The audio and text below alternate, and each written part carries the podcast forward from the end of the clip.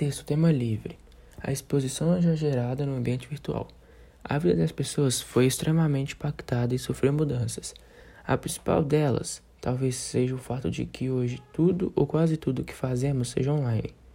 Nossos álbuns de fotos, blocos de anotações e até as aulas neste, neste século são abertas à visitação em nome da nossa busca desenfreada por visibilidade. Em primeiro lugar, é preciso entender a problemática da exposição online. Temos uma gama de sites e aplicativos em que o único objetivo parece ser o de exibir nossos, nossos, nossas figuras. E fazemos isso com maestria. Além da autoexposição, estamos à mercê de outro perigo na internet, o que é a exposição por parte de terceiros. É muito comum, por exemplo, vermos uma notícia de alguém teve um vídeo íntimo divulgado.